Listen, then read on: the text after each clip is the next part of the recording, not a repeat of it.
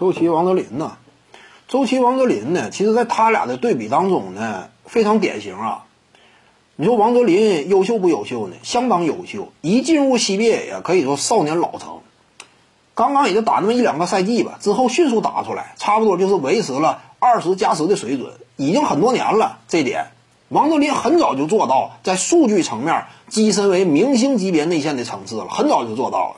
而周琦呢，进入联盟之后迟迟没有做到，就他属于一步一个脚印，逐渐那么一丁点儿一丁点儿逐渐往上提高的。也就是说呢，进入联盟那会儿啊，真正说起点的话，王哲林更高。但是你看现在啊，周琦已经甩开王哲林了。一个是周琦呢，当年抓住机会被选中了，踊跃的尝试，对不对？他真去了。但你们各位也都清楚啊，那会儿王哲林也被选中了，但是你看王哲林就没去嘛。当然他有多种这个因素啊，但是甭管什么因素，周琦他也是去了。其实那个阶段，西贝公子帽还尚未出台。周琦真说啊，我愿意留在本队啊，我愿意放弃 NBA 梦想，我就愿意为新疆队效力。能不能签个大合同，也绝对有戏，对不对？以周琦的实力，绝对有戏呀。但周琦还是冒着风险，对不对？我去了，去了之后，你说周琦不努力啊？你怎么看出来的周琦不努力的？你要清楚一点，周琦进入 CBA 之后，他的起点是低于王哲林的。但是后来你看现在什么层次，已经是 CBA 国产球员第一人了。你说这样的运动员不努力啊？如果说周琦一进入 CBA，他就是绝对的大拿，现在还是大拿，那他原地踏步，你可以说他不努力。他进入 CBA 一开始经受啊，对抗当中极为吃亏啊，比这个差，比那个差呀。甚至包括当年李慕豪之类的啊，就看起来也比周琦好像说稍微猛点儿但你看看现在周琦呢？周琦是最早。新一法的内线当中比肩易建易建联的，就战斗力角度。而这赛季在西北联赛当中呢，周琦攻守两端都不次于易建联了，这都是收着捞啊。防守端已经是西北第一悍将，进攻端周琦低位单打都有都有两下的，体格粗壮了，比之前壮了多少？周琦的身体这种标准，你看他的成长，周琦攻守两端实质的这种能力的提高。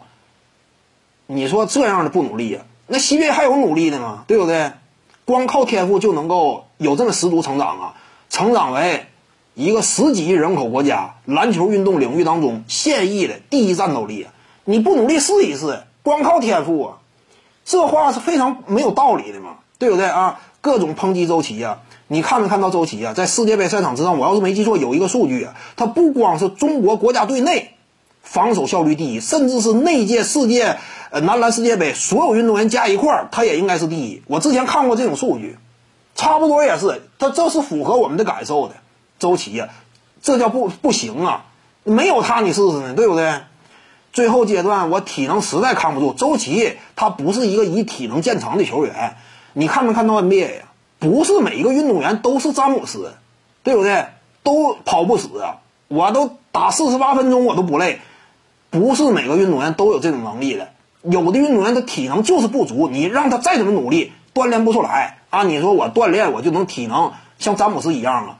那个个都是马拉松冠军了，个个都打破基普乔格记录了。问题你不做不到吗？每个人天赋构成是不一样的啊！你说周琦他私下肯定是疏于训练，体能才这么差。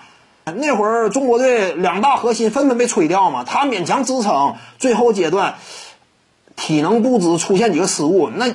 这是合情合理的，对不对？你不能过分嘛，又是不努力呀，又是呃这个卧底呀，这话都过分嘛。徐静宇的八堂表达课在喜马拉雅平台已经同步上线了，各位观众要是有兴趣的话呢，可以点击进入到我的个人主页当中，在专辑页面下您就可以找到它了。